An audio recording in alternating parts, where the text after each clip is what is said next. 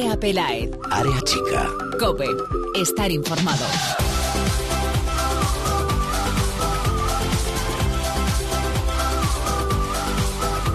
¿Qué tal? Muy buenas, bienvenidos una semana más al espacio en cope.es para todo el fútbol femenino. Bienvenidos a Área Chica.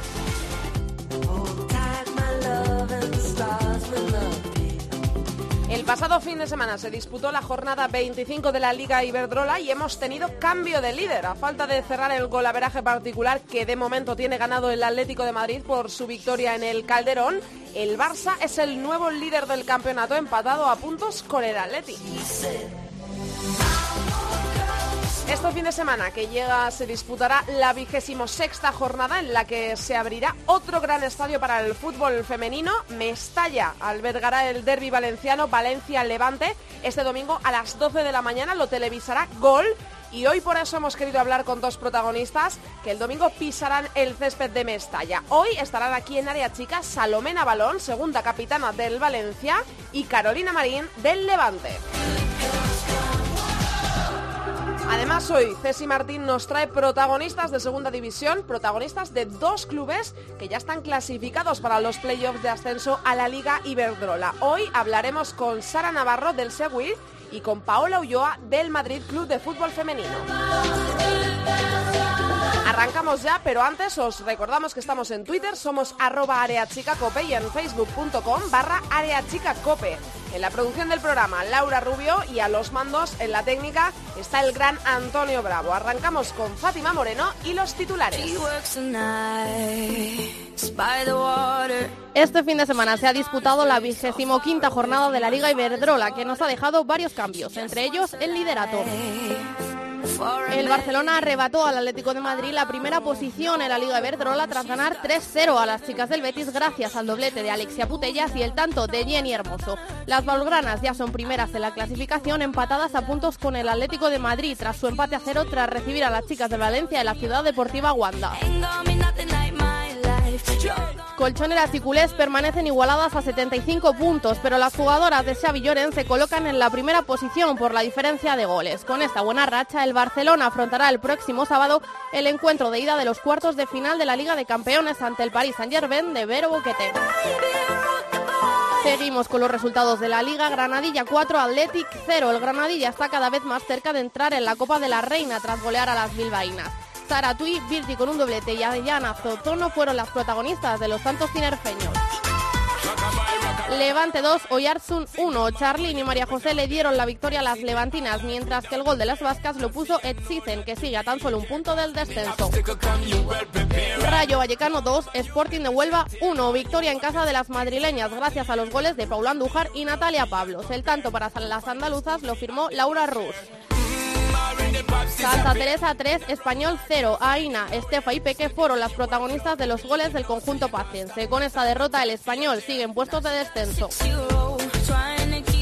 Zaragoza 3, Albacete 2. Victoria para las mañas en casa gracias al doblete de Naima sumado al tanto de Nuria. En el Albacete marcaron Maca y María Ranz.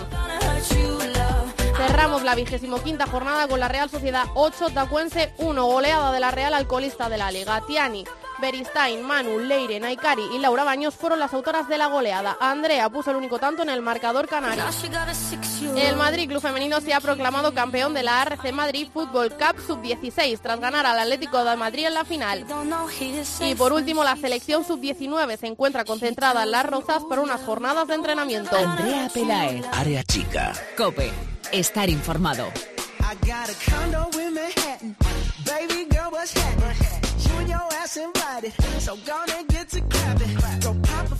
Otra gran noticia para el fútbol femenino, la conocemos desde hace tiempo, desde aquellas jornadas que se llamaron el fútbol femenino hacia una nueva era, pero por fin ha llegado la fecha, por fin ha llegado el fin de semana tan esperado en Valencia. Este domingo se jugará el derby valenciano, el Valencia-Levante, en Mestalla para hacer una previa de este partidazo, de este pedazo de derby que llega en lo más alto de la clasificación. Vamos a hablar con Carol Marín, jugadora del Levante, y con Salomena Balón, jugadora del Valencia. Hola chicas, ¿cómo estáis? Hola, buenas, muy bien. Bueno, eh, la primera pregunta es, ¿estuvisteis las dos en la ida del derby que se jugó en el Ciudad de Valencia, las dos pudisteis disfrutarlo. Vamos a empezar por ti, Carol, que en aquel caso estabas de local. Sí, efectivamente yo estaba allí también y bueno, la verdad es que fue un día estupendo para el fútbol femenino. Yo creo que ante más de 8.000 personas fue un partido para no olvidar. Eh, bueno, supongo que, que, aquella experiencia para ti fue increíble. Salomé, ¿tú jugaste aquel partido? No, yo tuve la oportunidad de jugarlo, pero lo viví desde, desde el banquillo y la verdad que, que fue también, como dice Carol, inolvidable porque fue mucha gente y fue, fue un derby muy bonito llega, es que ahora mismo el derby es un derby grande, porque es que llegáis eh, los dos clubes, los dos equipos, en un estado de forma excepcional. El Valencia llega tercero, el Levante llega cuarto, estáis a cinco puntos eh, el uno del otro, eh, distancia que de ganar el Levante se pondría a dos del Valencia. Es un derby de, de altura, ¿no, Salo? Sí, la verdad que sí, que creo que es el año que más que más apretada estábamos en la clasificación y que que cualquier resultado pues pues nos decantará o a nosotras para muy bien o a ellas para acercarse un, poco más a nosotras, pero ya te digo que en, que jugando un derby no miramos de, de tabla, de, clasificación, solamente miramos jugar ese partido y, y es un único partido, solamente pensamos que sea una final y ya está. Carol, ¿llega el Levante con ganas de ganar ese derby en Mestalla y poneros tan solo a, a dos puntitos de, del vecino? Sí, por supuesto. Yo creo que todas sabemos de la importancia de, del partido y sobre todo, pues eso, que una victoria nos acercaría un poco más al Valencia y bueno, ante todo la motivación que llevamos por jugar en, en Mestalla, pues eso también ayuda. Eh, Salo, cuando jugasteis, eh, cuando el Valencia visitó el Ciudad de Valencia en la primera vuelta, en el derby de, de Valencia, ¿Te imaginabas, eh, después de aquella acogida, eh, ya lo ha dicho Carol, más de 8.000 personas se dieron cita aquel día? Eh, ¿Alguna de la plantilla, alguna chica de la plantilla del Valencia dijo, oye, pues si, si esta ida se ha jugado en el Ciudad de Valencia, en el Estadio Grande del Levante, ¿por qué no soñar con la vuelta en Mestalla? A ver, ninguna en concreto lo dijo, pero sí que es cierto que que hubo un día que lo estuvimos hablando, algunas del equipo, y, uh, y dijimos, pues sería es algo soñado y estaría muy bien jugar la, la vuelta ahí en Mestalla, además que es un estadio muy muy chulo y que y que también no estaría nada mal que se llenase como incluso igual o más que se llenó ahí en el sitio de Valencia. ¿Cómo te lo imaginas eh, el escenario de este fin de semana? Uf, no lo sé, no lo sé. Yo espero que vaya muchísima gente porque igual que disfrutaron en el Ciudad de Valencia, van a disfrutar muchísimo ahí en Mestalla y creo que, que será un partido para, para no olvidar. Será el Levante irá por todas, nosotros también, y creo que será un partido muy guay. Yo creo que la gente disfrutará mucho viendo un fútbol diferente al masculino, hmm. pero que, que es muy muy intenso y tenemos un buen juego de balón, tanto nosotros como, como Levante. Seguro que va a ser un, un espectáculo.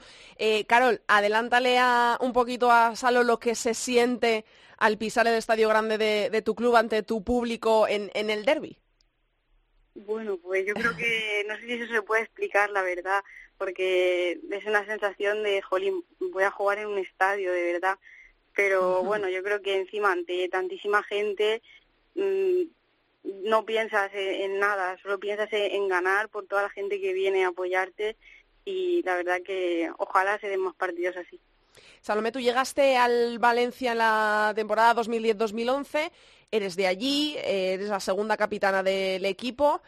Eh, ahora mismo, ¿qué siente Salomé Navalón al estar a cinco días eh, de pisar Mestalla? ¿Qué crees que vas a sentir allí? Porque no sé si esto es eh, diferente para las que sois de allí, las que eh, lleváis eh, el escudo un poquito más eh, dentro, más pegado al pecho que quizá otras jugadoras que son de fuera, que también lo pelean y lo luchan como cualquiera, pero que tú eres de allí, es algo especial. ¿Qué siente Salomé Navalón antes de, de pisar Mestalla y cómo se imagina el, el, momento de hacerlo? A ver, todas, todas las que jugamos en el, en el Valencia, evidentemente lo vivimos de forma muy especial y todas queremos jugar en Mestalla y es un, un sueño cumplido, pero yo creo que, yo que soy valencianista desde bien pequeña, que siempre he querido jugar en el, en el Valencia y tener en primer lugar la oportunidad de jugar en, en este equipo, cumplir un sueño como es el jugar siendo del Valencia, jugando en el Valencia femenino y, vivirlo y poder soñar vivir un derby dentro de Mestalla y jugarlo ahí, pues yo desde el día que, me enteré no me lo podía creer y, y pues hasta el día de hoy lo estoy viviendo intensamente y cuando se acabe el partido, mucho tiempo después lo seguiré pensando y no me lo acabaré de creer porque es algo que siempre he querido en mi vida. Yo creo que toda jugadora de fútbol, pero más una valencianista de, de bien pequeña. Yo estoy muy ilusionada y con muchas ganas de que, de que llegue ya el domingo, la verdad. ¿Habéis hecho alguna campaña en especial? Carol, eh, ¿vosotras hicisteis alguna campaña en su día cuando se jugó en la ciudad de Valencia para atraer más al público? Yo creo que, que, no es tampoco muy necesario porque el fútbol femenino es, eh, vamos, no se puede discutir, que no hace más que crecer cada vez más. Eh, yo no sé si vosotras hicisteis en su día para la ciudad de Valencia algún tipo de campaña en especial para atraer más al público, si eh, visitasteis colegios, si se hizo algo en especial para atraer público a la ciudad de Valencia. Pues la verdad que no, no lo recuerdo. Sí sé que, que eso, que lo promocionamos mucho y, y con bastante tiempo de antelación, pero no recuerdo hacer ninguna campaña así en especial para, para motivar a la gente a venir. ¿Y el Valencia tiene preparado, habéis hecho algo vosotras, Salo, para atraer eh, más público a, Mestalla el domingo? Sí, es cierto que desde que salió la noticia eh, lo hemos estado difundiendo por redes sociales, tanto el club como, como nosotros en femenino. Y, eh, y ahora hace poco hicimos un vídeo también por diferentes zonas de Valencia, que, creo que ha salido hoy, promocionando lo que es el partido y creo que sí que es cierto que la gente ya sabe y se ha enterado de que vamos a jugar el derby allí, pero qué mejor forma también que las redes sociales hmm. eh, atraen mucho y, la gente se entera muchísimo más de las cosas. Y hoy justo ha salido un vídeo que hicimos pues, en diferentes zonas de Valencia, creo que, que lo ha visto ya muchísima gente y eso esperemos que también funcione para que venga para que venga muchísima gente el domingo. Pues mira, yo aún no lo he visto, pero eh, enseguida desde Área Chica, por supuesto, le daremos difusión para que, para que vaya todo el mundo. Es que Valencia es una, es una ciudad de, de fútbol, eso no se puede discutir. Hubo derby masculino en primera durante años, el, el próximo año, si todo le va bien al Levante, volverá a verlo. Y yo no sé si esperáis al ser una ciudad tan de fútbol, tan arraigada eh, también en el fútbol femenino, eh, ¿esperáis una entrada igual o mayor que la que se vivió en el Ciudad de Valencia, que fue una grandísima entrada? Eh, Carol. Pues yo creo que sí, ¿por qué no? Si ya conseguimos 8.000 personas en el Ciudad de Valencia, yo creo que ahora que el fútbol femenino está creciendo, ¿por qué no pensar que, que podemos superar esa cifra? Yo creo que sí. ¿Salo? Yo espero y deseo que sí. Sería una, una, buena forma de empezar ganando al Levante, que, que tengamos más cifras en el Estadio de Mestalla que en el Ciudad de Valencia. Pero de todas formas sí que sí que creo que vendrá muchísima gente y que ya el partido que hicimos en Ciudad de Valencia vino muchísima gente, fue un mm. partidazo. Yo creo que ahora igual estaría bien o más, la verdad eh, tenéis a, a, pedazo de jugadoras en cada uno de, de, los equipos, vosotras lo sois, incluidas, ¿Quién creéis, quiero que os mojéis un poco aquí, quién creéis, puede pasar de, de, todo, pero ¿quién pensáis que va a marcar la diferencia en este derby? Porque eh, en el Valencia tenéis a Maripaz, 23 goles lleva esta temporada, en el Levante tenéis a Charlene, que lleva 18. Eh, ¿Os decantáis por alguna o quizá por otra jugadora? ¿Quién creéis que va a marcar la diferencia en este derby tan especial, Salo? Uf, no lo sé, sí que es cierto que la que más goles lleva es Mapi, pero mm, decantarme por alguna, Mapi sí, Mapi. Pero es que claro, nosotros siempre tratamos de jugar lo que es en equipo y no hay una que destaque muchísimo, simplemente destaca el equipo, pero yo creo que sí que la que puede marcar la diferencia un poco es Mapi porque es la que la que más cercana está a gol, la que más puede puede contrariar el resultado y meter, meter los goles para nosotras, la verdad. En tu caso, Carol, pues yo creo que en mi caso, en ataque, pues tanto Char como Mari, hmm. yo creo que pueden ser decisivas cara gol, ya que son las dos máximas goleadoras del equipo. Pero bueno, luego el partido, de todo puede pasar, no cualquiera puede ser ese día la protagonista. ¿Creéis eh, que es buena hora a las 12 de la mañana para, para la gente, para que vaya la gente al fútbol? El Valencia masculino juega el sábado, si no me equivoco. Estuvimos hablando cuando se jugó en el Carlos Belmonte eh, cuando jugó el Albacete contra el Rayo Vallecano y nos, nos, comentaban aquí en Área Chica que quizás si se hubiese celebrado en otro horario más propicio, pues igual las 4 de la tarde, las 6, eh, quizá eh, habría ido más gente. Yo no sé vosotras como jugadoras que pensáis en realidad en la, en la liga femenina estáis mucho más acostumbradas a jugar a las 12 de la mañana porque la mayoría de los partidos se juegan a esa hora, salvo dos que se juegan por la tarde o a salvo alguna excepción. ¿Os gusta este horario para jugar en Mestalla, Salo? Mm, a ver, es que nosotros lo que tú lo que tú has dicho estamos más acostumbrados a jugar lo que es por la mañana, pero no sé, yo sí que es cierto que sábado por la tarde sería buen horario. Lo que pasa que también ha sido un poco estudiado para que no coincida claro, con, con, el, masculino, para que pueda también atraer a más público y venir más gente a vernos. Yo creo que ha sido una buena forma de, de que no coincida y poder venir más gente a vernos a nosotros, porque si ya coincide con algún partido masculino con, sería más difícil. Pero no sé, nosotros estamos acostumbrados a jugar a esa hora y no, no es un, un inconveniente para nosotras. Carola, ¿vosotras os gusta visitar el estadio del vecino a las 12 de la mañana?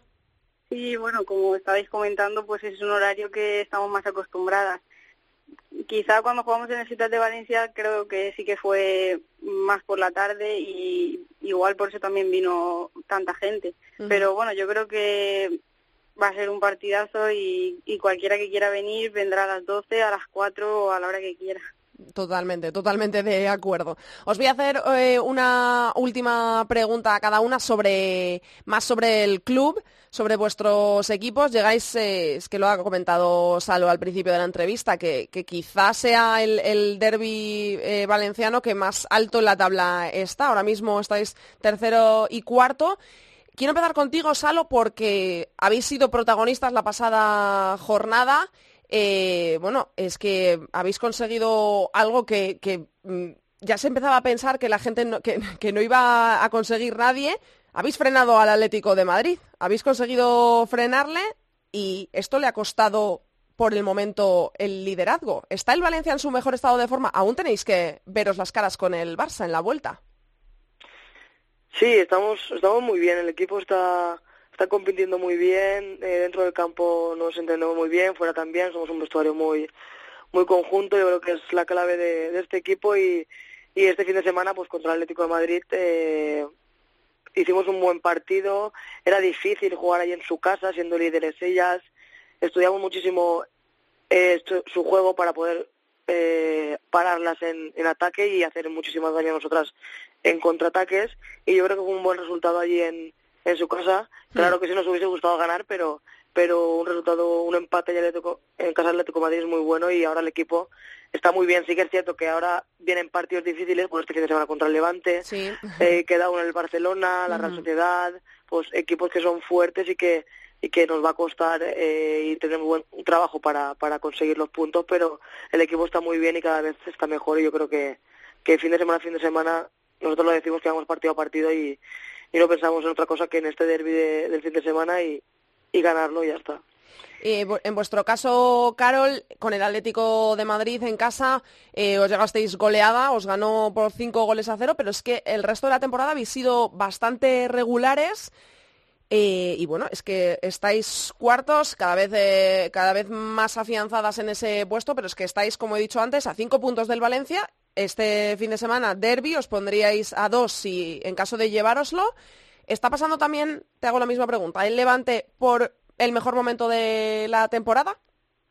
Sí, bueno, yo creo que eso, tuvimos un bache de perder algunos partidos, pero yo creo que, como tú has dicho, estamos cuartas a cinco puntos del Valencia y yo creo que el equipo se encuentra en un muy buen momento de forma y bueno, el Valencia tan solo ha perdido un partido y ha sido contra nosotras, así que ¿por qué no mm, podemos volver a ganarles? Yo creo que si, si hay un equipo que puede volver a ganar al Valencia somos nosotras y, y vamos a intentarlo por todos los medios. Sí, es cierto que se, le ganasteis el derby en el Ciudad por dos goles a uno en el Ciudad de Valencia. Bueno, chicas, la última. Una frase para llamar a la gente a Mestalla. Salo, empezamos por Dígueres local.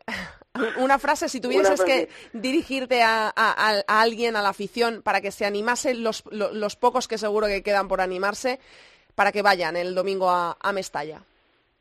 Pues nada, que, que, no duden en venir, que van a vivir un gran partido, un gran espectáculo y que, y que les haremos disfrutar cada minuto. Y Carol, ahora tú, a la afición del Levante, a que vaya a casa del enemigo, del vecino, para animaros. Pues nada, que si quieren disfrutar de, un buen fútbol femenino, que no duden en venir a Mestalla. Pues os deseamos muchísima suerte a las dos desde Área Chica para el partido. Sobre todo que lo disfrutéis, que haya mucho fútbol y que en la grada se viva todo con emoción y, con tranquilidad, como se vive todo en el fútbol femenino, que tenemos mucho que aprender de, él y de, de la afición. Y suerte para lo que queda de temporada. A las dos. Muchísimas gracias. Muchísimas gracias, chicas, por haber estado hoy con nosotras. Suerte, gracias. Chao. Chao.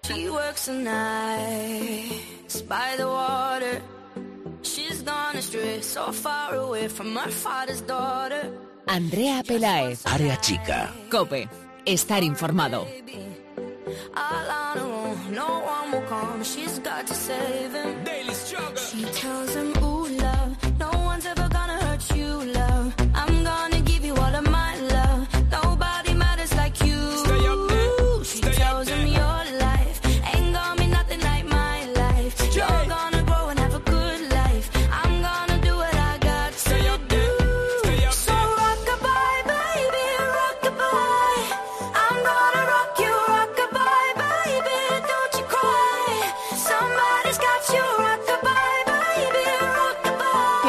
Para la tertulia, para hablar con mis tertulianas, para analizar todo lo que ha pasado en la jornada. saludo ya a Lalu Albarrán, directora de FoodFem. Hola Lalu. Buenas, ¿qué tal? Y a Anne Urquiri, colaboradora de FoodFem. Hola Anne.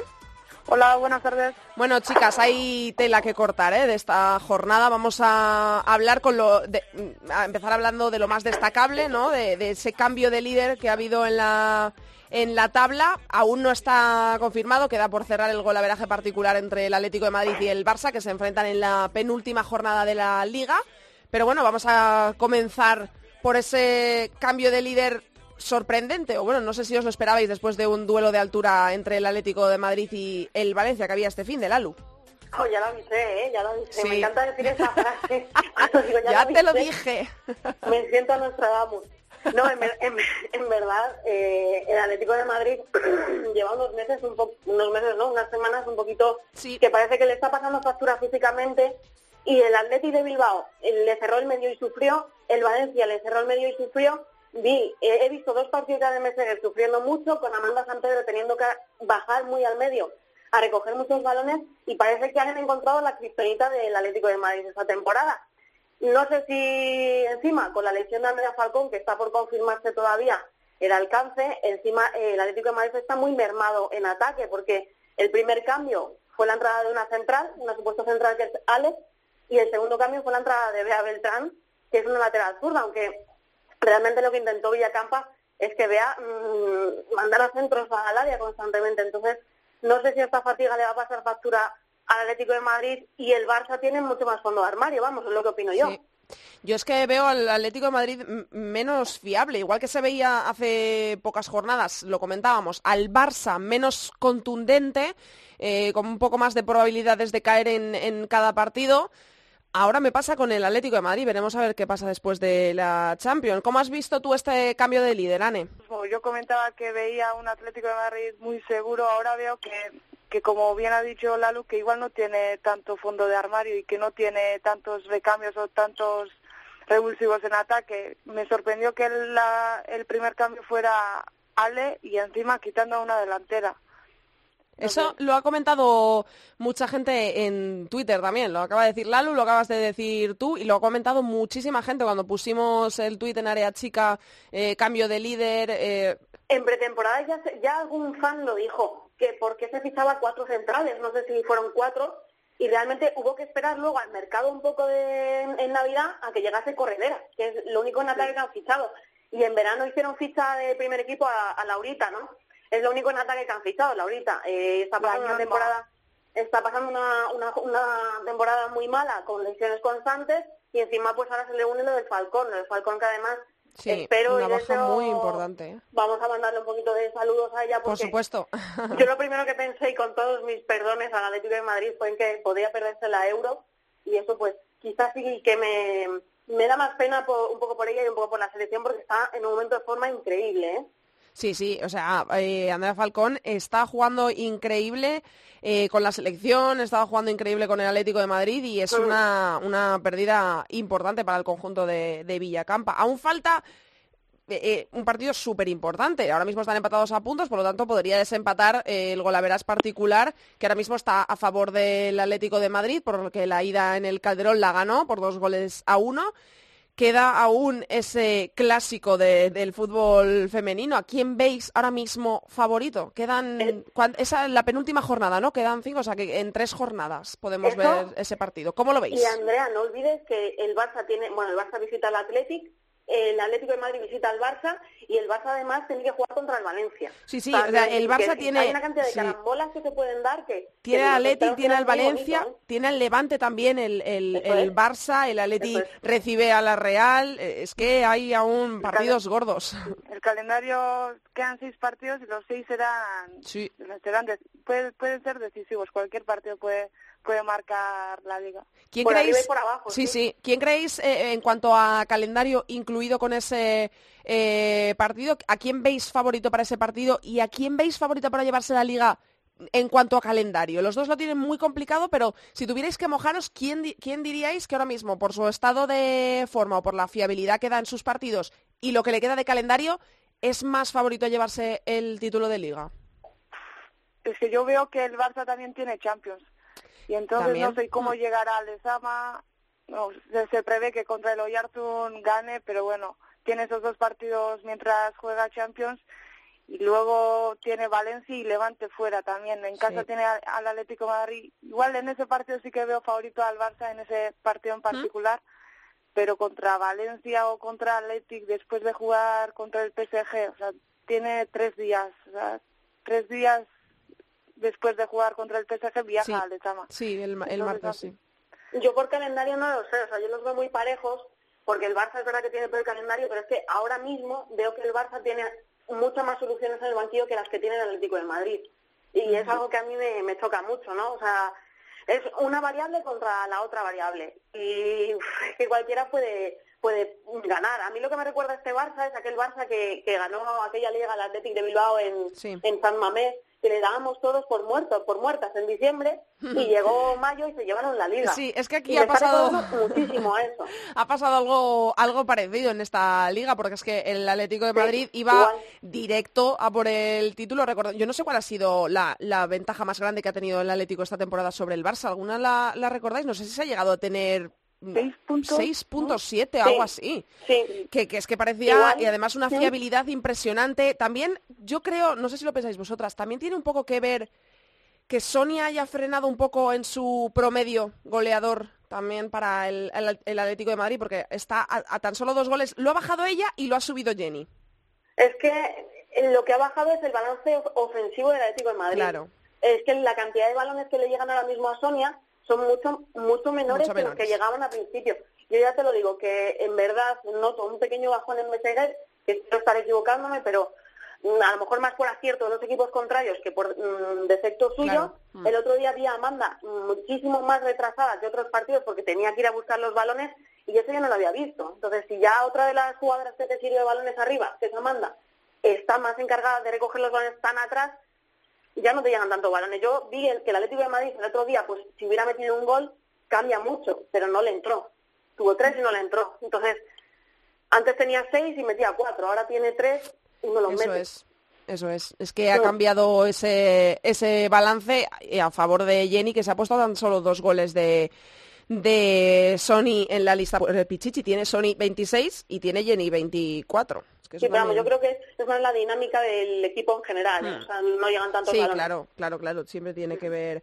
Y tenemos que hablar también de la zona de abajo, porque es que ni se ha inmutado. Mm, que cayeron los cuatro que están ahí peleando, que están en tres puntos en el descenso. El Albacete dio signos de, vida en el partido contra el Zaragoza, finalmente terminó 3-2 a favor de, las Mañas. Eh, no sé cómo lo veis la zona de abajo. ¿Creéis que se va a mover de aquí a final de, de, temporada? La, yo creo que la clave estará en este fin de que juega el español contra Albacete, allí en Albacete, y mm. ese partido puede ser clave tanto para Albacete como para el español. Sí, se le puede meter en un problema al Albacete o al, o al revés, o sea, que, que se quede estancado el, el español. Como veis, este, eh, Lalu, dime. Sí, sí, igual que lo que dice Anne. Para mí este fin de semana se juega un partido a vida o muerte, ¿eh? Sí, desde luego. yo, yo... Va a ser un fin de semana precioso. Sí. yo no sé a, quién veis, eh, por quién veis más decantado este partido. El español yo creo que llega un poco más tocado porque viene de recibir tres goles de, del Santa Teresa eh, el Albacete también los ha recibido de Zaragoza, pero bueno, ha dado síntomas de vida, ¿no? Metiendo esos dos goles, luchando un poco más el, partido. Yo, si tuviera que poner la mano en el, en el fuego y apostar, me decanto un poco más por el Albacete. ¿eh? Es que la dinámica negativa que lleva el español en todo 2017 es, ¿eh? muy dura, ¿eh? Mm. O sea, realmente salir, ya no sabes si sales a ganar, si sales a no perder, ya no...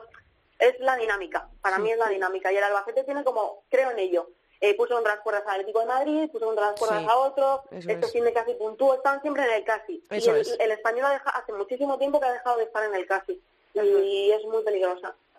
Ane. Sí, sí, eso mismo. Y veo que el Albacete, aunque reciba goles, también hace goles. El español no hace goles, le cuesta un montón. Muchísimo. Y si hace un gol, como le pasó contra la Real, que empató, enseguida encajó otro gol. Entonces, no sé, veo favorito al, al, al Albacete, pero tampoco me quiero mojar porque puede pasar cualquier mm. cosa.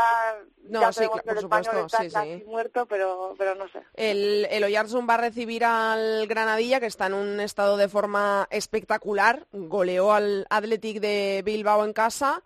Y el Tacuense viene de recibir un saco de goles de la Real Sociedad. ¿eh? Cayó 8-1. Yo creo que el, el Tacuense mm, no sé, no me quiero mojar porque es que son tres pues puntos tan solo los que están eh, separando a los de abajo de la tabla, ¿no? Pero... A mí esta cuenta, Andrea, no me disgusta, ¿eh? ¿No? Mira. No, no me disgusta. Además, es verdad que a veces recibe esas... Porque fíjate, eh, recibió 11 del Atlético de Madrid y la es semana que siguiente... es que se lleva cada saco... Sí, pero luego mm, como que formatean muy rápido eso y como son un equipo que tiene mucho que ganar y poco que perder, es muy peligroso eso también, ¿eh? Sí, sí. Porque, en casa sea, mm. Quizá en casa sea más peligroso porque fuera le costó, ¿eh? No hubo color. En ¿Pudiste ver el, el partido, Anne? Sí, sí. Y no hubo color ya en el minuto 10, 2-0. Llegas al descanso 5-0 y ya, ya el partido es a ver cuándo marca Naikari, a ver cuándo marca Ainzane, a ver cuándo marca... Hmm, brutal. Tenemos derby este domingo en Mestalla. Derby grande porque es que están tercero y cuarto a cinco puntos. Si gana el Levante al Valencia se pone a dos. ¿Cómo veis el, el derby? muy, muy igualado. Veo que igual Levante llega un poco más cansado, un poco más lastrado a, a este derby. Al Valencia le veo muy bien le veo genial. El Valencia yo creo que está pasando por el mejor momento de la temporada. es que ha conseguido frenar al Atlético de Madrid, que muy pocos lo han conseguido. El Valencia está pasando el mejor momento de su historia. no, quería yo hablar eh, eh, en palabras tan grandes porque digo, igual me cuelo y tiene otro momento, pero tú estás autorizada para decirlo. Si lo dices tú ya No, es, es total. O sea, es que además están como muy seguras de sí mismas eh, están haciendo un 2017 increíble, llegan en una forma increíble a Copa, tienen soluciones en el banquillo. Sí. A mí el Valencia el otro día me gustó mucho, tenía muy claro tácticamente lo que querían. Mm. Y el Levante viene con dudas. Y además el, Valencia yo creo que le va a querer devolver un poco esa jugada de, de la ida, ¿no? De que ganó el Levante, que tercero. Mm.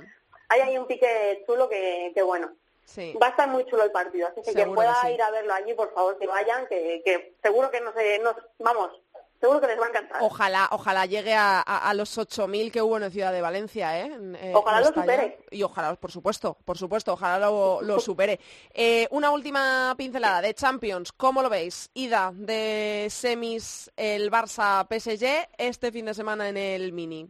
Apuestas, ¿creéis que gana la ida el eh, Barça? Mm, yo no creo que gane, pero tampoco veo seguro que gane el PSG. O sea, ves más un, empate, ¿no? no, pero veo... No, pero el Barcelona llega sin, yo creo que llega sin presión a disfrutar. Sí, totalmente. Y el PSG Tiene más me extraña que en Liga y en Copa ni ni Vero Boquete ni muchas están jugando. O sea, están reservando para la Champions. Y yo creo que tiene ese punto de presión el mm. PSG se le puede costar caro. Es que el PSG si no gana la Champions, el año que viene no va a tener Champions. el año que viene, lo contó Borja ya, sí, sí, sí. Pero también confío en el Barça en el sentido de que como el año pasado estuvieron a punto de dar la campanada, no tengan ese miedo escénico que el año pasado quizás sí tenían, ¿no? Que sí, eso, eso, son más, más veteranas este año en, en, en ese ámbito, en ese... Yo creo que va a ser un partido bonito también. O sea, que los que no podemos estar allí lo vamos a ver por la tele. Yo tengo muchas, muchas ganas de ver ese partido, por supuesto. Estaremos. Sí, sí, sí. Y lo comentaremos aquí la semana que viene. Os escucho la semana que viene. Chicas, muchísimas gracias. Un besito, Andrea. Un beso a las dos. Chao.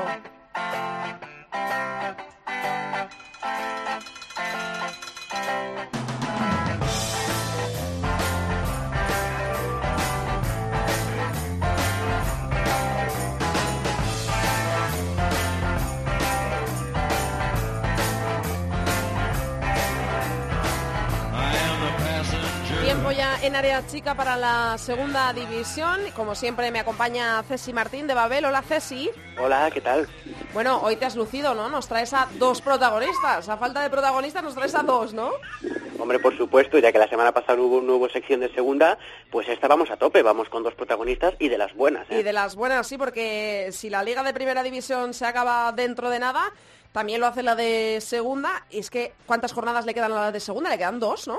Sí, tan solo dos tan solo dos jornadas para terminar. Y ya tenemos dos equipos que ya están clasificados para playoffs, para intentar lograr eh, ese ascenso a primera el próximo año. Son el Seguil y el Madrid, Club de Fútbol Femenino. Y además este último también es campeón de liga. Así que vamos a saludar, Ceci, ya a nuestras invitadas de hoy en esta sección. Tenemos al otro lado del teléfono a Paola Ulloa del Madrid Club de Fútbol Femenino. Hola, Paola.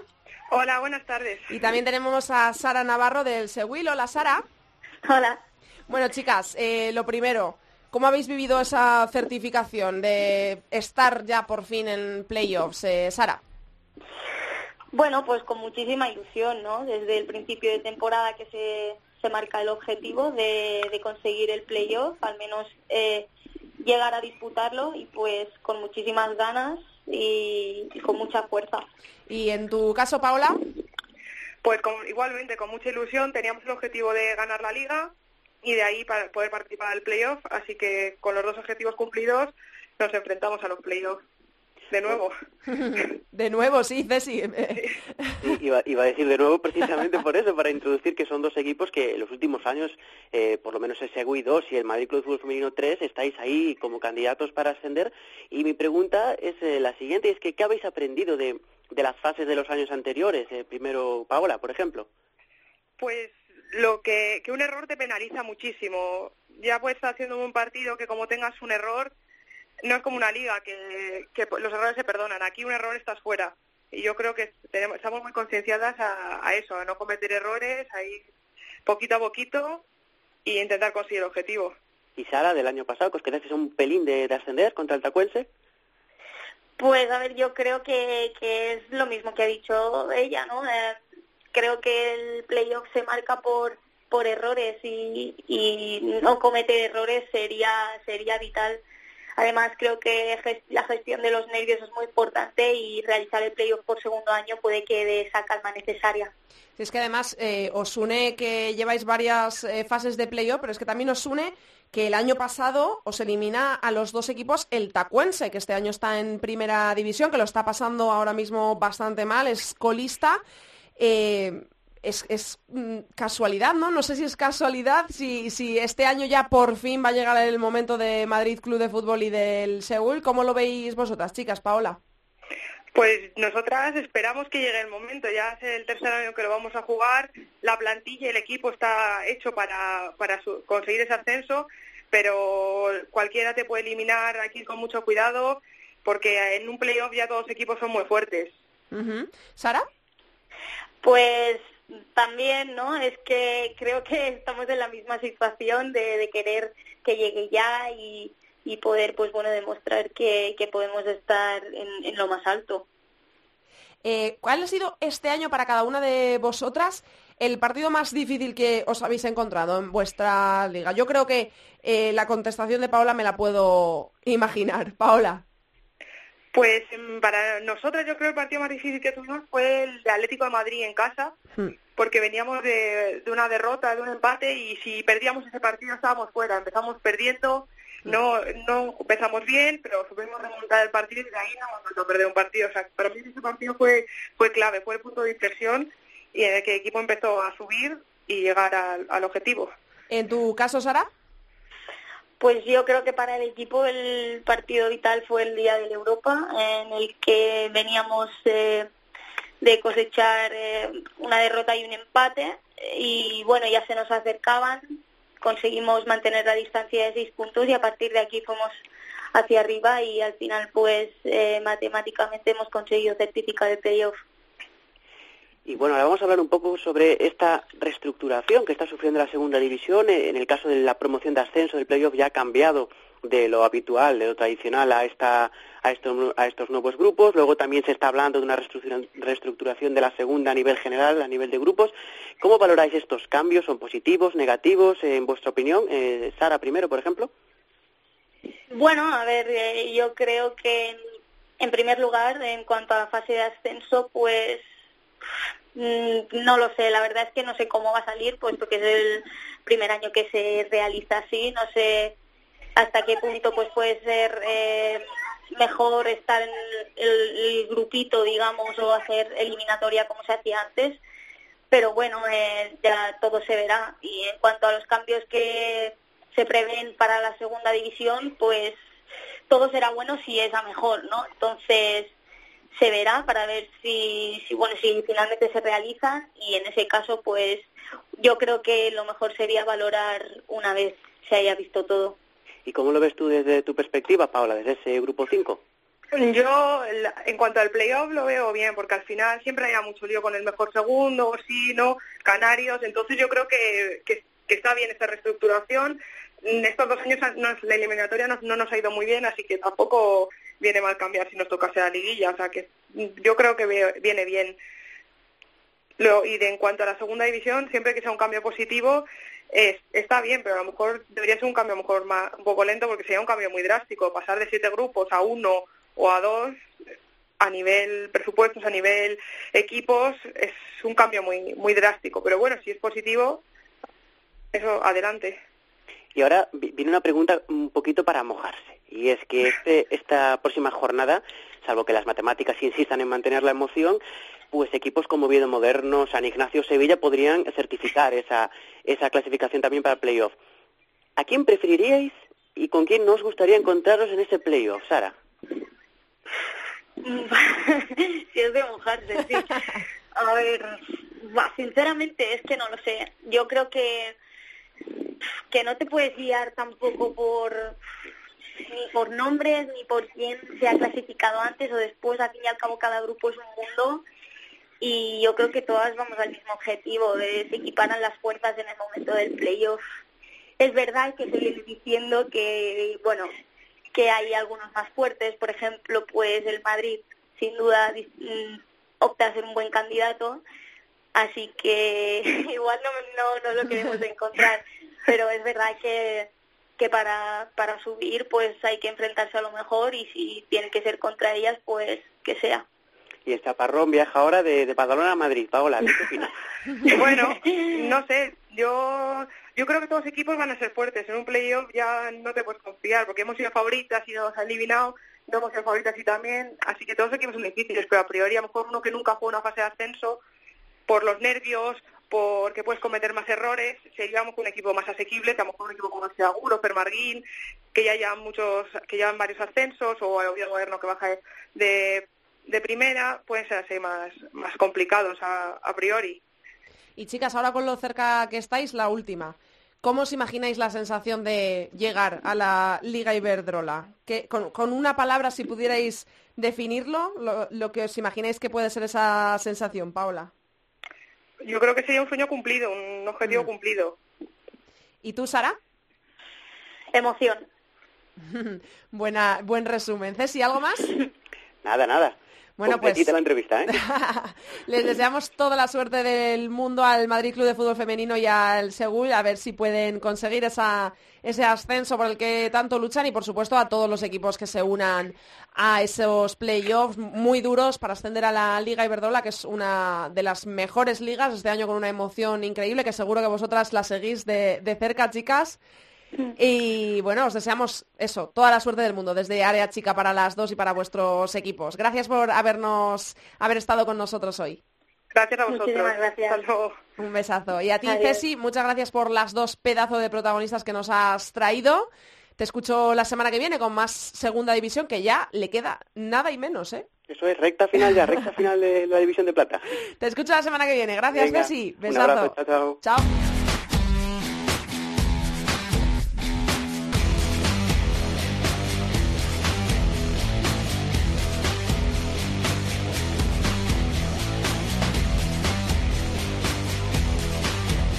Andrea Pelaez. Área chica. Cope.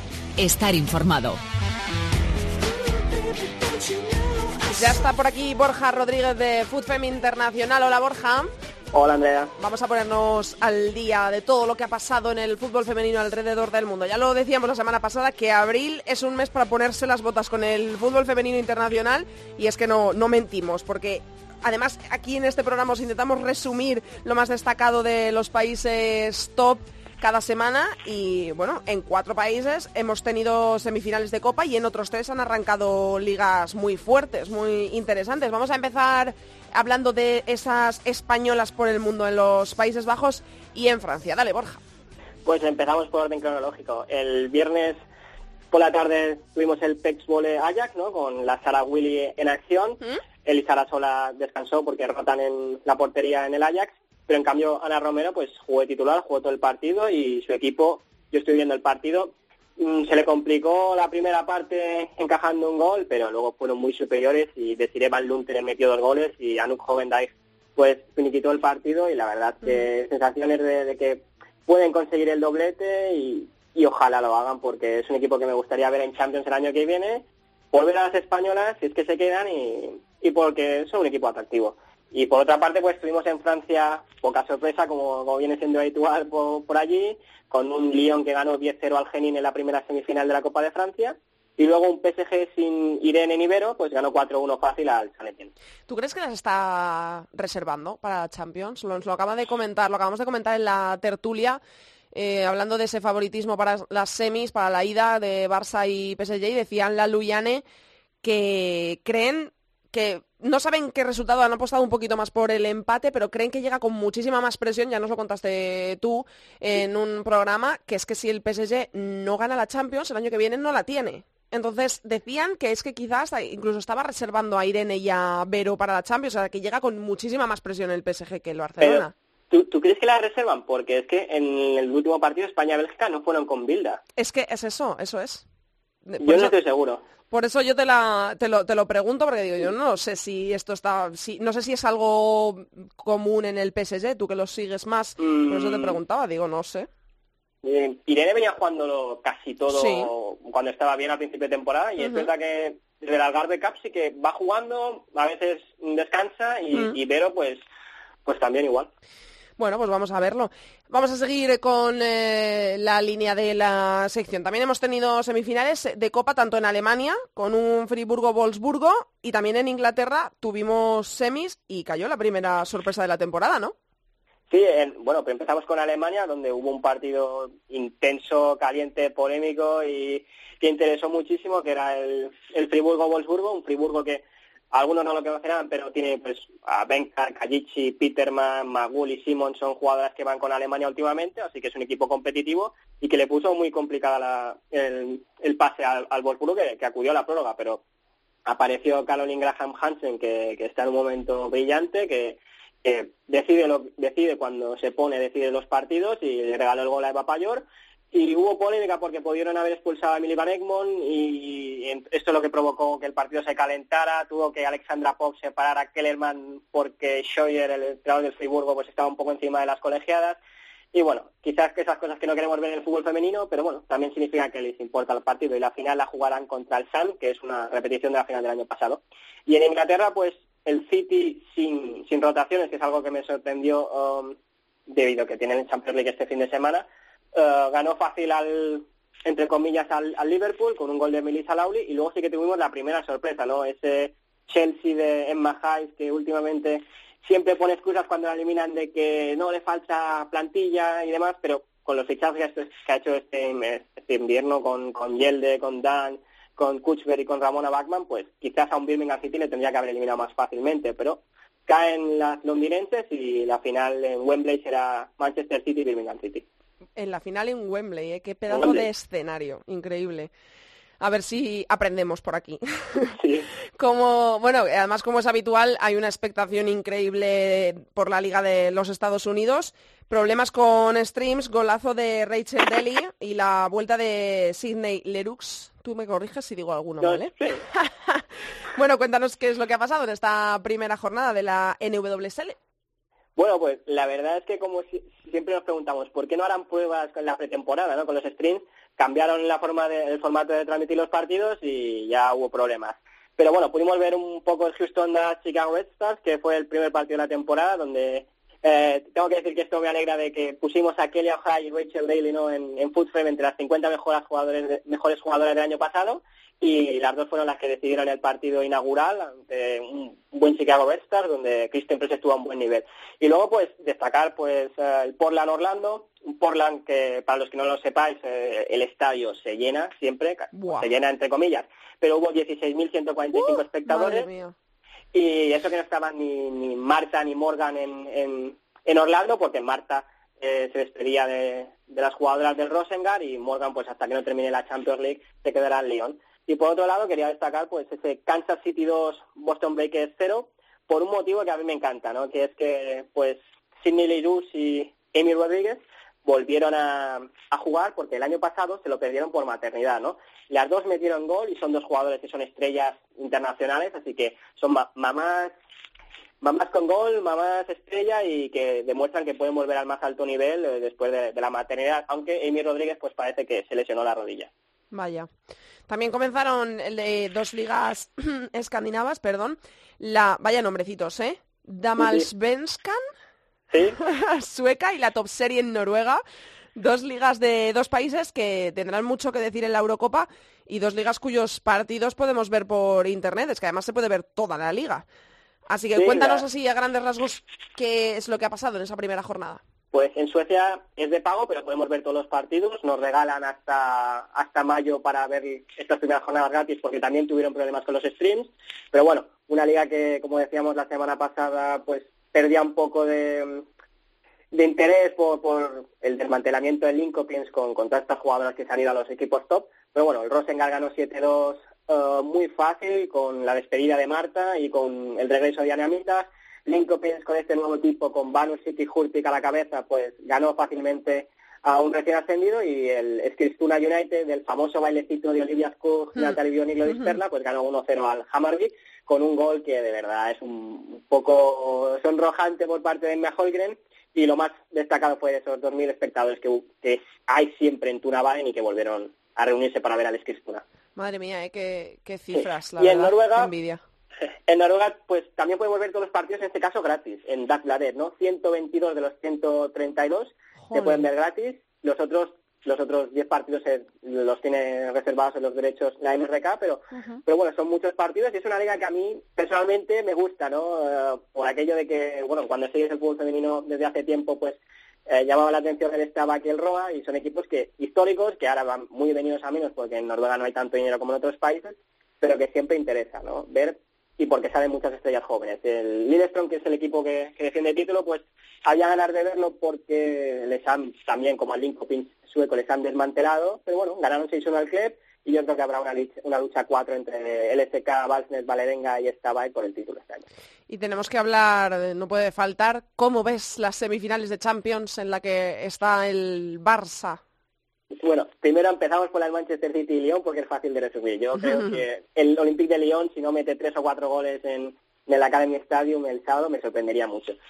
Y del Barça PSG, eh, creo que me has dicho que Anne y Lalo ah, han apostado por el empate. Sí. Yo, mira, yo ayer decía en Twitter que le daba un 30% al Barça.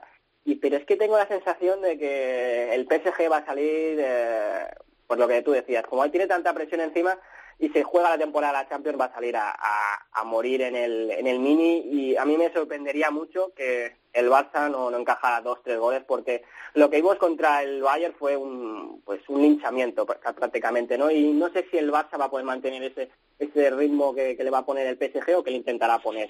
Y si cogemos los datos de la temporada pasada, que a mí no me gusta porque es que el PSG no tiene nada que ver con el año pasado, la verdad es que yo recuerdo que aquella eliminatoria fue un PSG muy dominador, un Barça que se cerró muy bien, que solo encajó un gol, pero que fue un milagro en, gran parte a Sandra Paño, ¿no? Aunque sí que es verdad que tuvo una jugada ahí con Bárbara La Torre, que, la tengo en la memoria como aquella de Robena Casillas, mm. que, pudo definir la eliminatoria porque creo que era el minuto 80 y, y las hubiera eliminado las parisinas. Pero creo que eh, lo va a tener muy complicado en el mini, el, Barça. Bueno, vamos a ver si hay suerte y sobre todo si hay fútbol. Muchísimas gracias, Borja. Te escucho la semana que viene.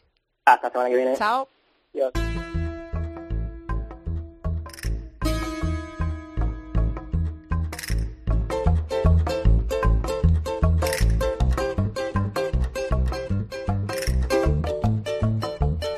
Andrea Pelaez. Área chica. Cope estar informado.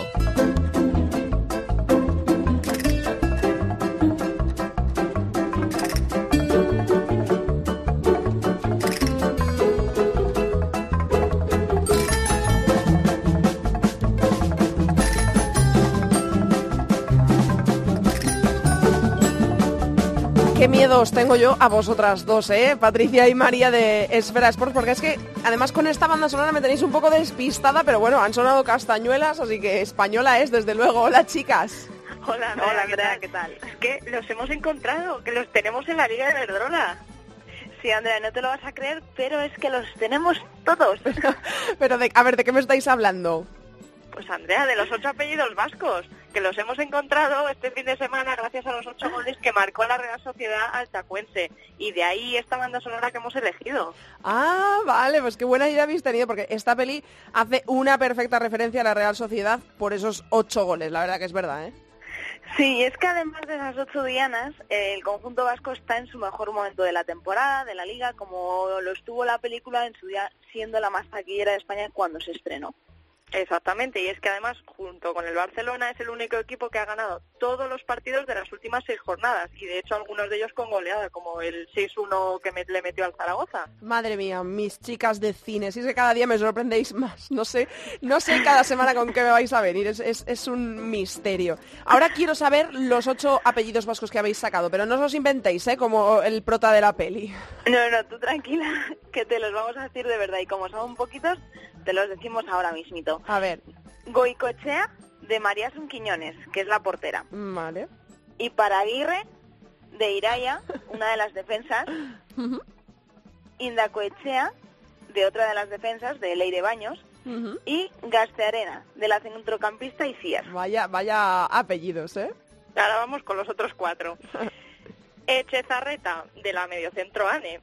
Beristain, de también de la mediocampista Nayara. Eizaguirre de Nerea, que también es medio centro, y por último, una que hace doblete, Celaya Mendizábal de la delantera Mayalen. Pues es que casi tenemos un, un once completo de apellidos vascos. Podríamos decir que sí, la verdad. Además es que, Andrea, en la plantilla de la Real Sociedad nos encontramos como mínimo ocho jugadoras de Guipúzcoa. Hombre, y además de eso es que, bueno, no van octavas en la liga porque le sacan un punto al rayo, pero si no, más coincidencias aún pues con el 8.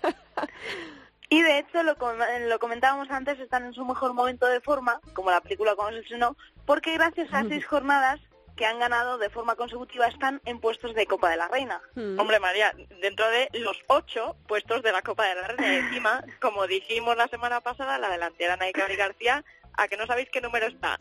Del dentro de los pichichis. A ver. Pues mira, la número, la número 8 con Vaya, no me lo habría imaginado, ¿eh? es que vaya ojo tenéis, ocho goles, ocho apellidos vascos, entre los ocho primeros, ocho guipuzcoanas, Naikari está la octava en el Pichichi, o sea, es que el número clave de la Real Sociedad teníamos que haber metido hoy a Ane aquí, imaginaos que el número favorito de Ane es el 8. Sacamos, pues o sea, es que es increíble, ¿eh? Se lo tenemos que preguntar, oye. Se lo tenemos que preguntar cuando escuche el programa, que seguro que se va a reír muchísimo cuando escuche vuestra sección. nos lo dirá, nos lo dirá por ese grupo que tenemos montado de Área Chica. Divertidísima la sección, ¿eh, chicas? Cada semana os superáis. A ver qué hacéis la siguiente. Gracias, Andrea. Un besazo. Chao.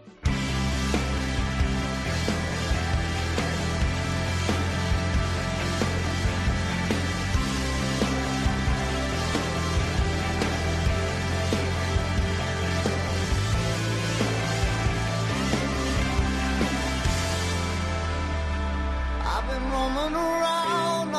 Hasta aquí ha llegado el decimoquinto programa de Área Chica. Hasta aquí toda la actualidad del fútbol femenino. Os recordamos que nos podéis encontrar en Twitter como arroba areachicacope y en facebook.com barra areachicacope. Os recordamos los horarios de la próxima jornada, la de este fin de semana, la jornada 26. La estrena el sábado a las 11 menos cuarto. El Atlético de Madrid Santa Teresa se podrá ver en BIN La Liga. El sábado también a las 4 de la tarde. Betis Real Sociedad en Gol. Para el domingo nos quedan el resto de partidos, nos quedan cinco partidos. A las 12 son todos. Fundación Albacete Español, Sporting de Huelva Zaragoza, Tacuense Rayo Vallecano, Oyarzun Granadilla Tenerife y el Valencia Levante Femenino, el derby en Mestalla. Quien pueda que vaya en gol, vaya pareado me ha salido. Y para el martes a las seis y media el martes Athletic de Bilbao Barça. Recordamos que este partido se juega el martes fuera del fin de semana porque el Barça juega este sábado a las seis en el mini estadi ante el PSG la ida de las semifinales de la Champions. Ayer publicaba el diario Sport que tan solo quedaban 1.100 entradas por retirar en las taquillas. Ojalá se supere el récord establecido allí por el equipo femenino, que es de 8.369 espectadores, y se llene el mini estadio para empujar al Barça hasta la final. Por nuestra parte, eso es todo. Os esperamos aquí la semana que viene en cope.es. Pasamos lista. Mucho fútbol femenino para todos. Adiós. Andrea Pelae. Área chica. Cope. Estar informado.